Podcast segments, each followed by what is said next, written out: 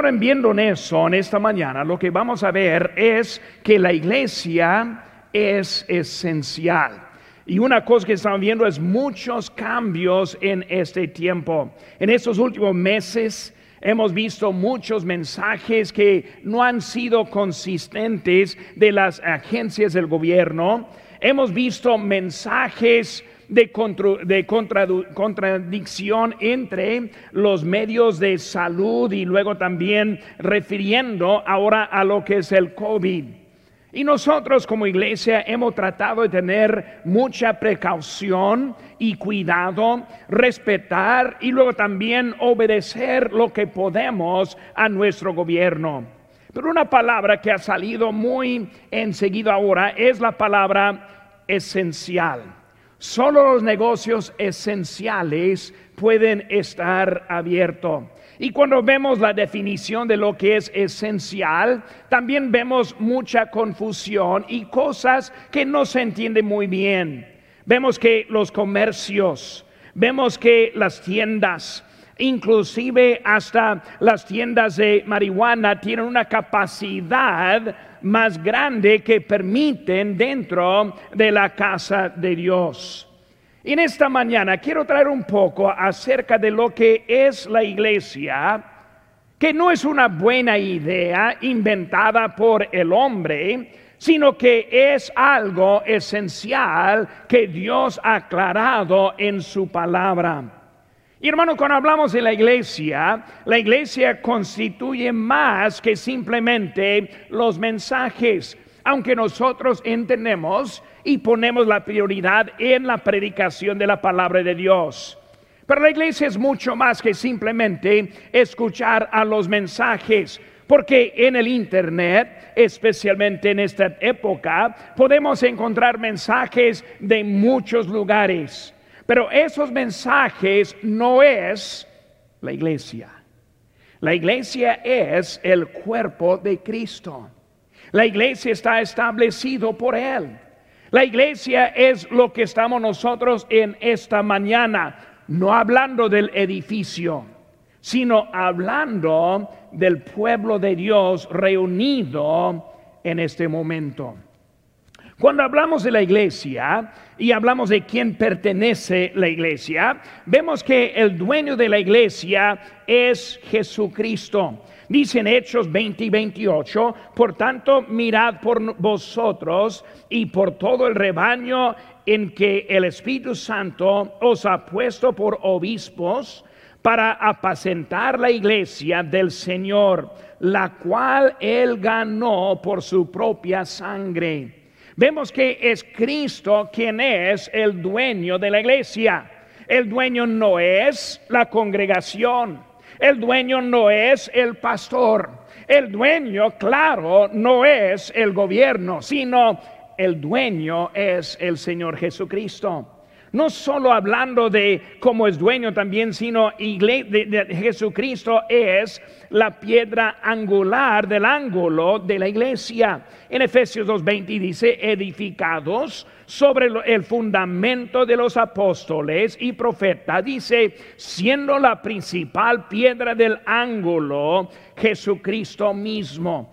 O sea, cuando hablamos de la iglesia, entendemos que la iglesia pertenece de Cristo. ¿Por qué? Porque es Cristo quien la compró. Vemos también la iglesia está fundada sobre Cristo como la piedra del ángulo. O sea que Él es la pieza principal por lo cual que nosotros estamos reunidos en esta mañana.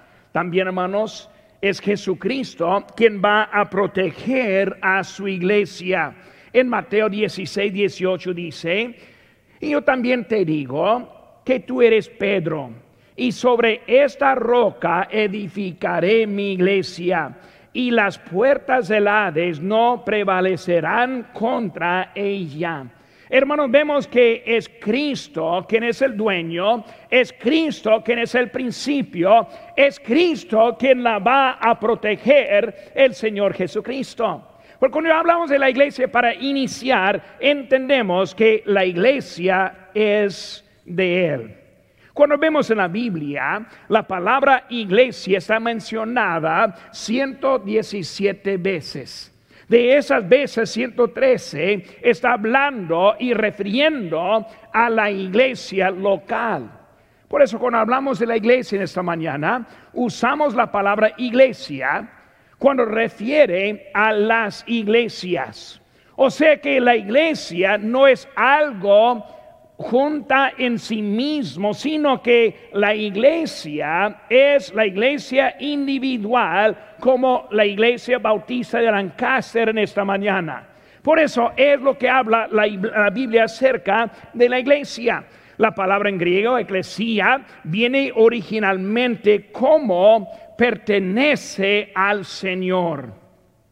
Cuando vemos, hermano, nuestro gobierno, la primera enmienda de la Constitución dice lo siguiente, el Congreso no podrá hacer ninguna ley con respecto al establecimiento de la religión, ni prohibiendo la libre práctica de la misma, ni limitada la libertad de expresión, ni de prensa, ni el derecho a la asamblea pacífica de las personas, ni de solicitar al gobierno una compensación de agravios. Es la primera enmienda que es nuestra protección como iglesia de congregarnos, de asistir, de obedecer a nuestro Dios protegido por nuestro mismo gobierno. Hermanos, eh, los fundadores entendieron la esencialidad de la iglesia.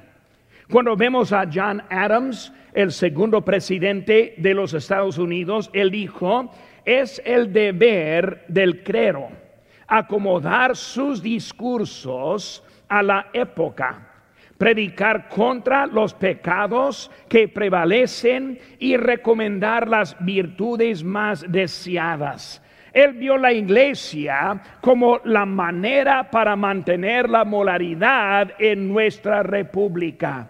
Por ejemplo, cuando hablamos de la iglesia, la iglesia es la actitud hacia Dios en nuestra nación, nuestros Estados Unidos. Vemos, hermanos, que este, nuestra fe que fue entregada a los santos es un tesoro precioso vemos que ha sido objeto de muchos ataques en los primeros siglos. En la Edad Media y la Reforma, vemos que desde la muerte de la hoguera de William Tyndale en 1536 por imprimir una Biblia que para nosotros en inglés.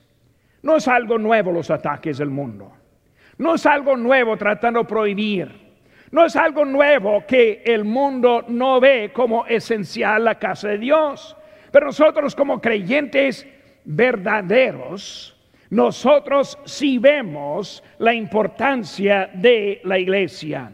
Hermanos, es la conciencia hacia Dios en nuestra comunidad. Vemos, hermanos, en esta mañana, y voy a tratar de traer algo de cómo es esencial nuestra iglesia. Y hermanos, debemos entender que debemos proteger a nuestra iglesia. Nosotros debemos apoyar a nuestra iglesia. Nosotros debemos defender nuestro derecho de adorar a nuestro Señor en la forma pública que es la iglesia. ¿Por qué, hermanos? ¿Por qué es tan importante la iglesia. Ahora nosotros, por lo regular, ya entendemos la importancia. Pero lo que quiero hacer en este momento es tratar de explicar no solo declarar la importancia, sino explicar por qué es importante la iglesia. Primeramente, hermanos, la iglesia es esencial por la fe. Es esencial por la fe. Cuando vemos el ministerio de la iglesia, lo vemos en el texto que leímos ahora aquí en 1 Timoteo capítulo 3. Vemos, hermanos, es nuestro hogar espiritual.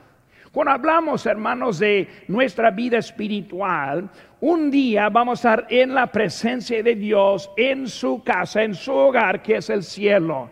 Pero saben que, hermanos, todavía no vivimos allí. Todavía aquí estamos en este mundo. Todavía estamos esperando ese rapto que viene. o la muerte que nos va a transferir desde, aquí para allá. Hasta ese momento, hermanos, la iglesia es nuestro hogar espiritual. Nosotros venimos a la iglesia porque entendemos que es algo por nuestra fe. La Biblia dice en 1 Pedro, de Pedro 2.5 que nosotros somos piedras vivas. O sea, hablando de la iglesia, la iglesia con la piedra del ángulo, siendo Jesucristo, sobre él son las piedras vivas. Hermanos, si no fuera por la membresía, si no fuera por el pastor, si no fuera por los siervos en la iglesia, hermanos, no tendríamos una iglesia.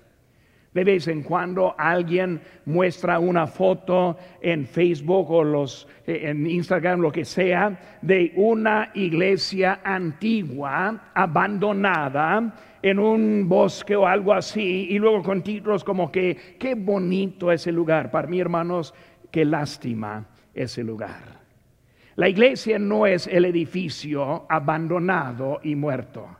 La iglesia es la congregación viva sirviendo y siguiendo a nuestro Señor. La iglesia es viva, no es algo de la historia en la forma muerta.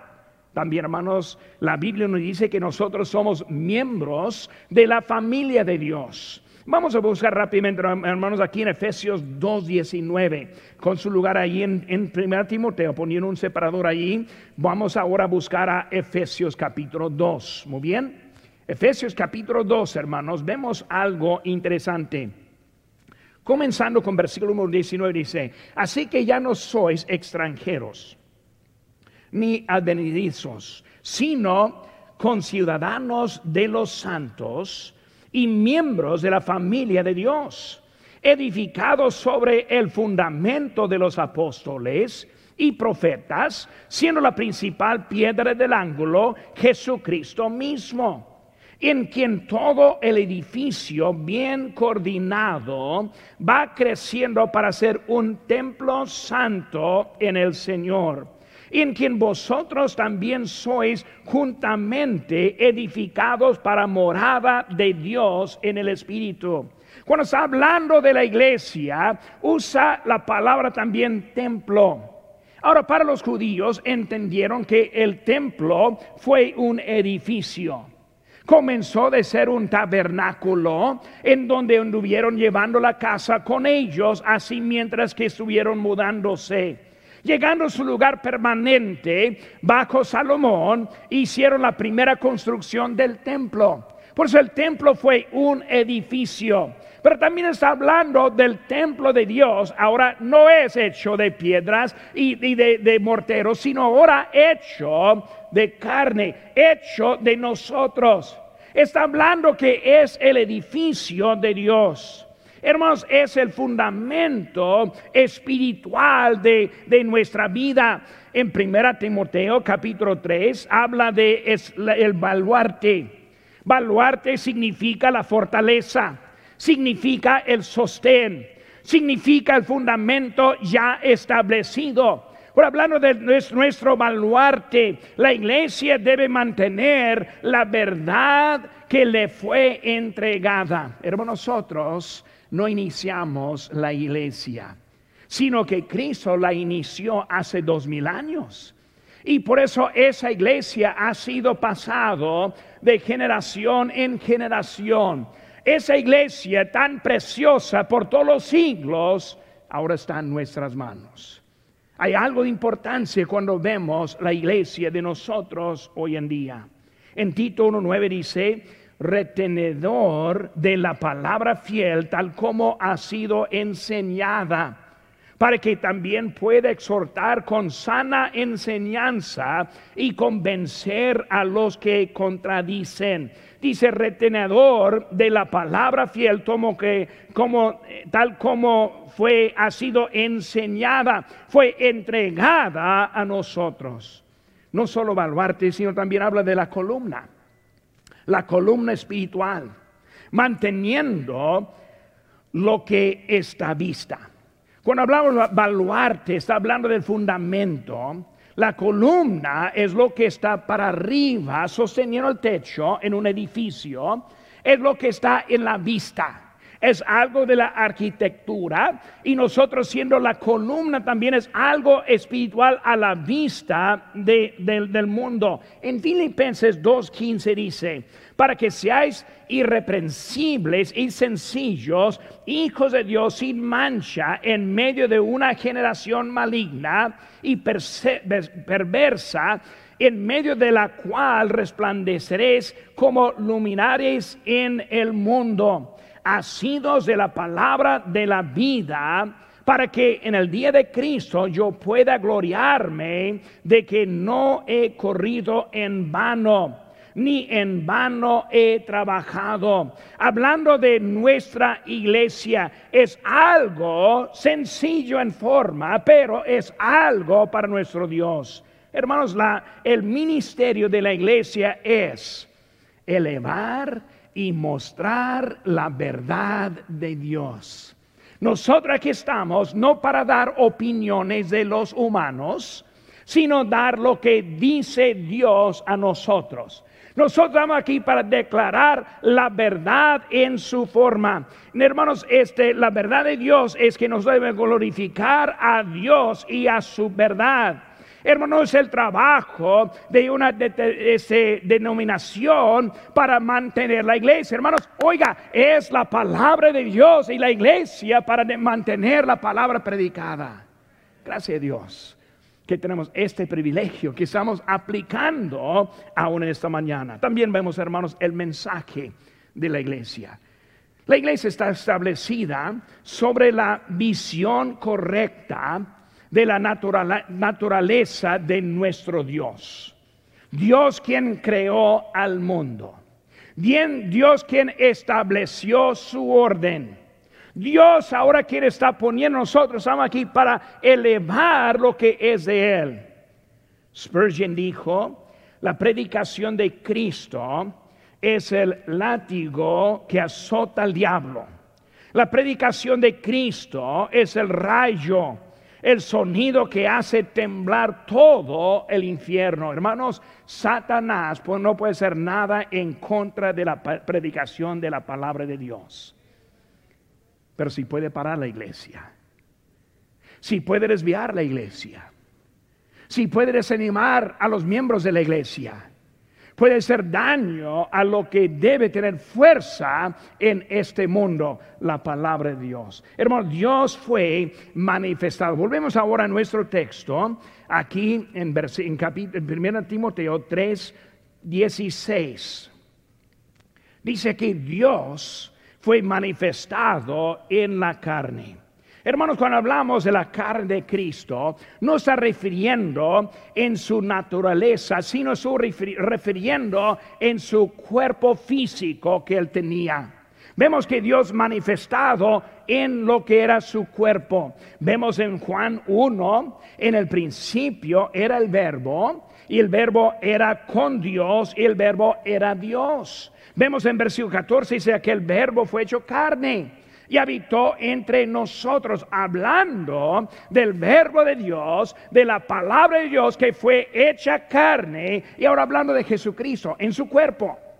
Contenía Dios en este mundo. Hermanos, este dice en Colosenses 2:9, porque en él habita corporalmente toda la plenitud de la deidad Dios en su perfección, Dios en su omnisciencia, Dios en su, en su todo poder. Vemos que dentro de ese cuerpo moraba el Dios eterno, el Señor Jesucristo, viviendo en ese mundo. Nosotros estamos aquí para predicar quién es nuestro Salvador. También dice ahí enseguida, justificado en el Espíritu. Justificado simplemente significa declarado justo. No está declarando del pecado, sino él declarando que es el Hijo justo de Dios. En su carne, en su cuerpo, vivía, vivía el Señor Jesucristo. Ese segundo Pedro 1.17 dice, pues cuando él recibió de Dios, Padre, honra y gloria y fue enviada desde la magnífica gloria una vez que decía, este es mi Hijo amado en el cual tengo contemplancia. Vemos que es Cristo ahora que es dentro y Dios morando en él. Sí, dice seguido, hermanos, visto de los ángeles. Vemos que Jesucristo, protegido, Jesucristo que pudo pedir más que doce legiones de ángeles. Vemos que los ángeles atento al Señor Jesucristo, Dios en la carne, es el mensaje que estamos hablando, hermanos. Dicen seguido, hermanos, predicado a los gentiles.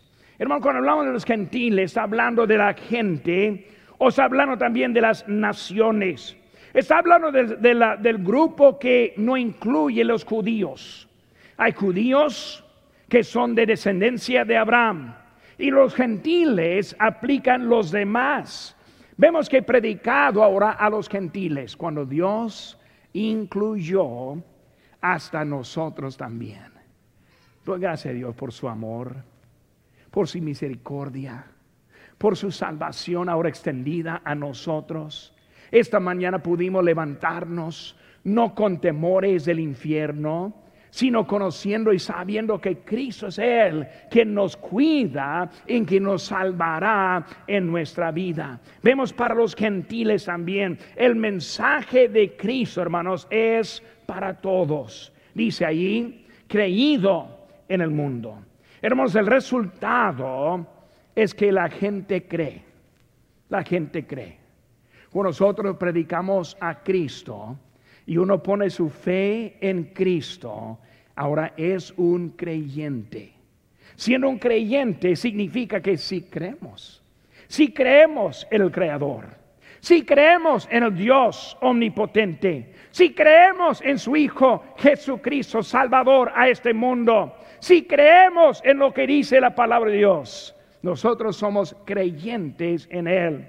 Y lo dice, recibido arriba en la gloria. La última frase que vemos ahí en versículo 16, recibido en la gloria.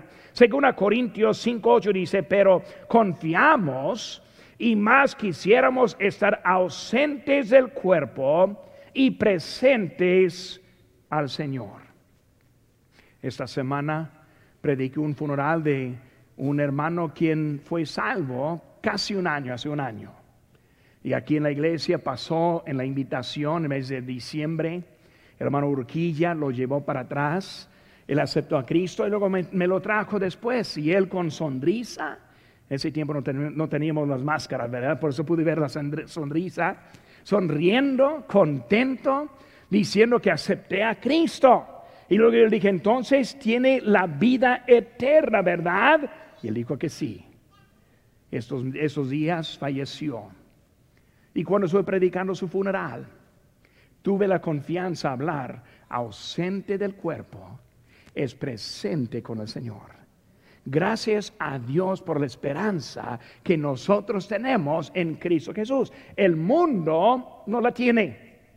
El mundo anda escondiéndose con mucho temores y, eh, este, de lo que está pasando en este mundo, en la política, en las enfermedades, y no tienen respuesta, pero nosotros entendemos que nosotros tenemos un lugar muchísimo mejor que ese lugar donde vivimos. Es el lugar en Él. Como Él recibió la gloria, hermano, nosotros vamos a ver. Vemos ahora también los métodos los métodos de la iglesia. ¿Cuáles son? ¿Qué es lo que hace la iglesia? ¿Qué es lo que nos hace una iglesia? Cuando hablamos de iglesia, todos los grupos no son iglesia, pero hay cosas que sí son de la iglesia. Porque cuando hablamos de nuestros métodos, primeramente vemos que es congregarnos. Dice la Biblia en, en Hebreos 10, 24, consideremos, considerémonos unos a otros para estimularnos al amor y a las buenas obras, no dejando de congregarnos como algunos tienen por costumbre, sino exhortándonos y tanto más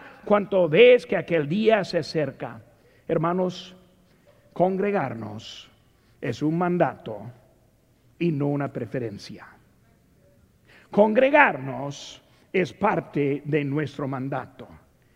Hoy hay muchas iglesias que están en pura línea que hacen todos los cultos en línea, nunca andan congregándose.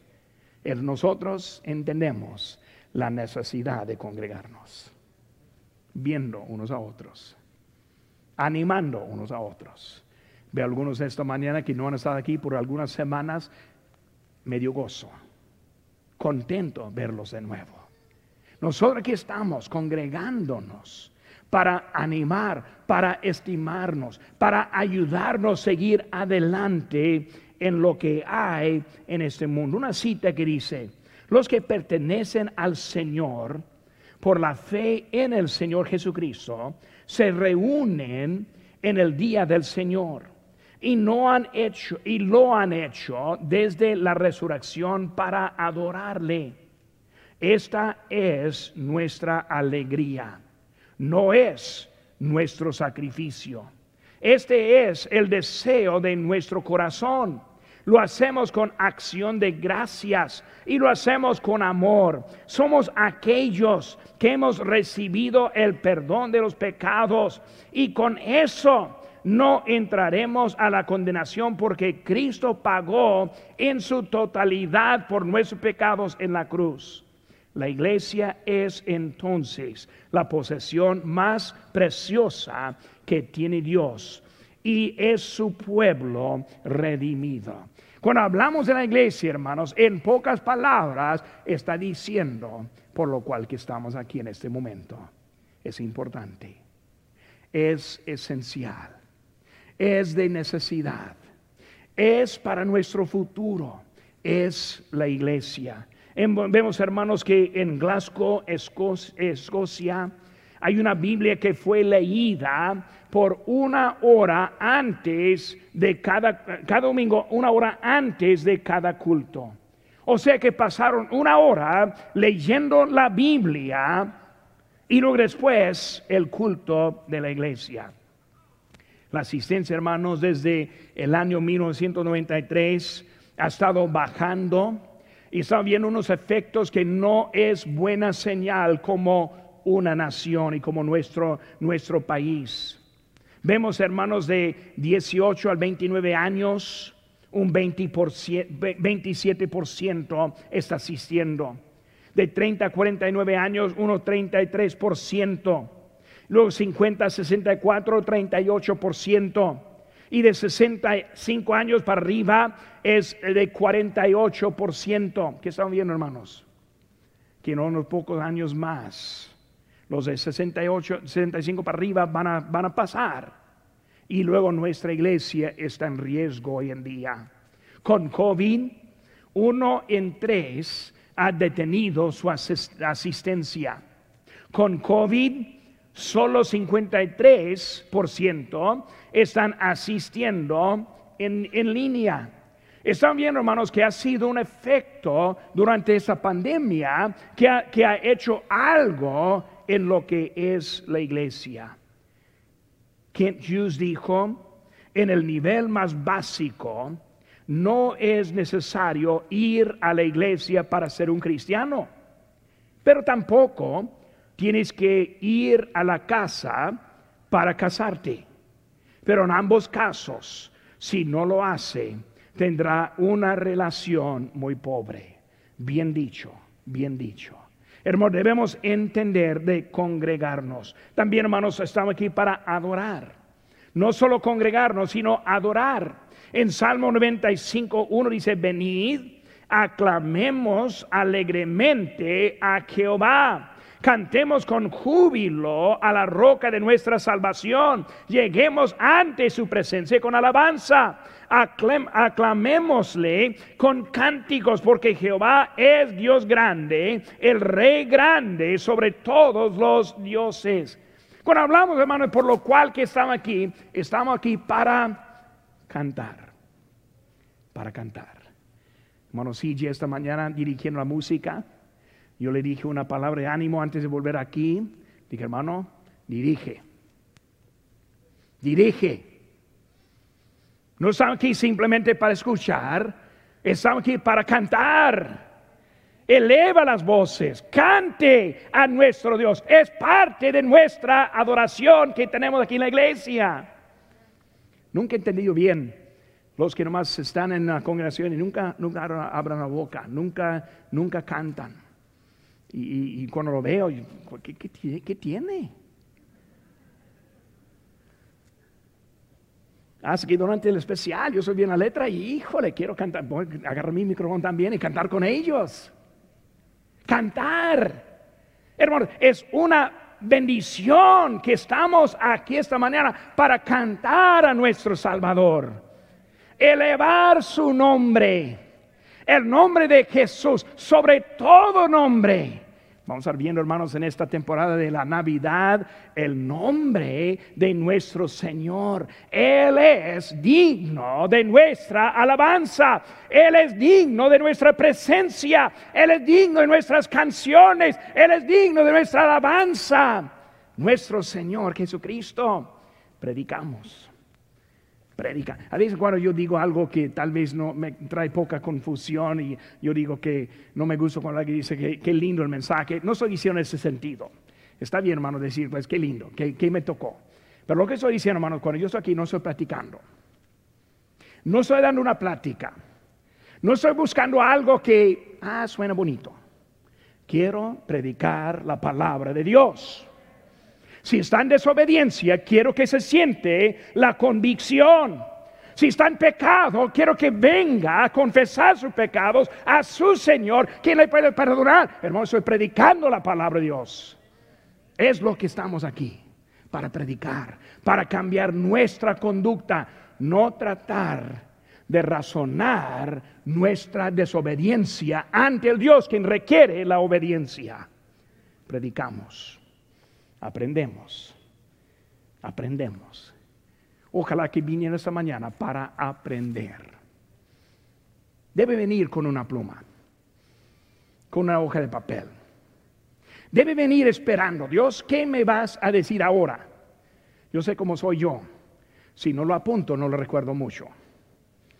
Cada domingo alguien pasa ahí en eh, este saludarme y dice, pastor, quiero que y me da algo. Y digo, hermano, vaya a la mesa ahí enfrente, decida a ellos porque yo no lo voy a recordar. Puede decir que sí, pero no. Necesito aprender. Vengo aquí para aprender algo de nuestro Señor. Vengo para hacer algo, aprender algo que va a cambiar mi conducta. Vengo en esta mañana para que el, Señor haga algo en mi corazón. Pero pastor, usted está predicando de toda manera, hermanos. Yo estoy esperando que Dios me diga algo en esta mañana. Y luego, hermanos, ofrendamos. Ofrendamos. Yo cuando yo vengo a la casa de Dios, vengo para ofrendar. Ahora yo sé que estamos ofrendando diferentes. No están pasando sugieres como antes. Pero hermanos, yo estoy contento poder ofrendar. Es parte de mi adoración a mi Señor. Y mientras Dios me bendiga, mientras que Dios me dé, mientras que me dio la habilidad, yo voy a hacer algo y ofrendar, diezmar y ser obediente a nuestro Señor. Hermanos, es nuestra misión, es como nosotros adoramos a nuestro Señor. Segunda cosa, hermanos, la iglesia es esencial por la familia. Es un lugar, hermanos, para aprender. En Efesios 4:11 dice, y él mismo constituyó a unos apóstoles, a otros profetas, a otros evangelistas, a otros pastores y maestros. dice, a fin de perfeccionar a los santos. Nosotros estamos aquí para ayudarnos como familia. Estoy hablando con alguien el otro día de la importancia de la familia. Y alguien dijo que la familia es más importante que la iglesia. Ahora no estoy seguro de eso. Yo sí sé que la, la familia es muy importante. Pero hermano, yo no puedo poner comparaciones en cosas importantes. Porque la familia sin la iglesia no va bien.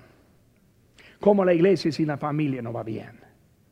Necesitamos las dos, las dos cosas juntas como familia debe ver la importancia de la iglesia. Porque el momento que dice mi familia es más importante, va a empezar a pensar, pues entonces yo puedo hacer esta cosa, o ir a otro lugar o hacerme un cambio, no considerando lo que Dios está haciendo para apoyar y ayudar a nuestras familias. Para que me entiendan, la familia es de mucha importancia. Pero hermanos, vemos que es algo importante. Una cita que tengo aquí, la adoración en público debe continuar lo que se ha hecho en privado toda la semana.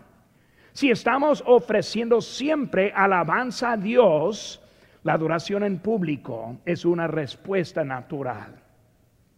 Si la familia está bien, lo que estamos haciendo ahora es algo natural. Es natural. Es natural ir a la casa de Dios. Es natural congregarse con Él. Eh, dice la Biblia y constituyó a fin de perfeccionar a los santos. Por un lugar para aprender, es un lugar para crecer.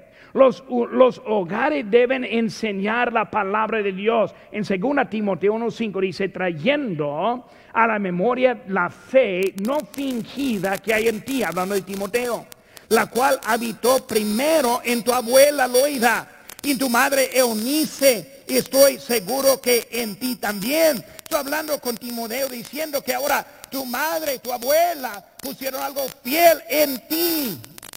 Pero ¿dónde estuvo fiel ahora Timoteo? Pastoreando en la iglesia. Vemos, hermanos, la importancia de lo que él está diciendo.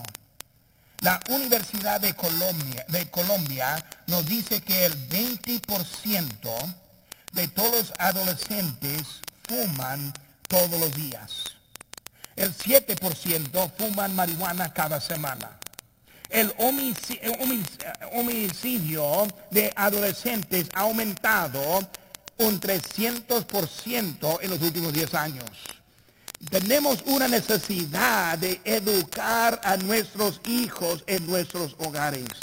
Hermanos, los hogares deben mostrar el ejemplo en el matrimonio. En Efesios 5:31 dice, por eso dejará al hombre a su padre a su madre y se unirá con su mujer y no serán una sola carne. Durante los últimos 20 años, hermanos, Hollywood ha intentado redefinir la, redefinir la familia. Estamos perdiendo la conciencia del comportamiento impío en la nueva cultura. Casi la mitad de la televisión presenta la homosexualidad como un estilo de la vida normal. Y hermanos, la palabra de Dios todavía dice que es una abominación la homosexualidad. No cambia. La conciencia se está perdiendo. Los hijos que pasan horas tras horas viendo la tele y ni vienen dentro de la casa de Dios, están en riesgo de perder la generación un lugar para aprender, un lugar para crecer, un lugar para tener ayuda. Gálatas 6:10 dice, así que seguimos, tengamos oportunidad, hagamos bien a todos y mayormente a los de la familia de la fe. Es donde vemos que nosotros necesitamos ayuda en nuestras familias. Necesitamos ayuda con nuestros hijos. Oregon ha tenido un aumento de 70% en las muertes de las drogas en abril y mayo de este año. En Maine tuvo 258 muertos por drogas desde enero hasta junio. Este, y un aumento de 27% durante la segunda mitad del año 2019. Hermanos, el fiscal general de California dijo que en algunos de nuestros eh, condados hay más muertes por las drogas que por el COVID. Syracuse aumentó de 95%. Oregon aumentó por 70%, Kentucky aumentó por 50%, Maine aumentó por 25%. ¿Qué eso dice, hermanos? Hay mucho peligro en este mundo. Más que nunca vemos la importancia de la casa de Dios. Por eso salimos cada, sábado repartiendo.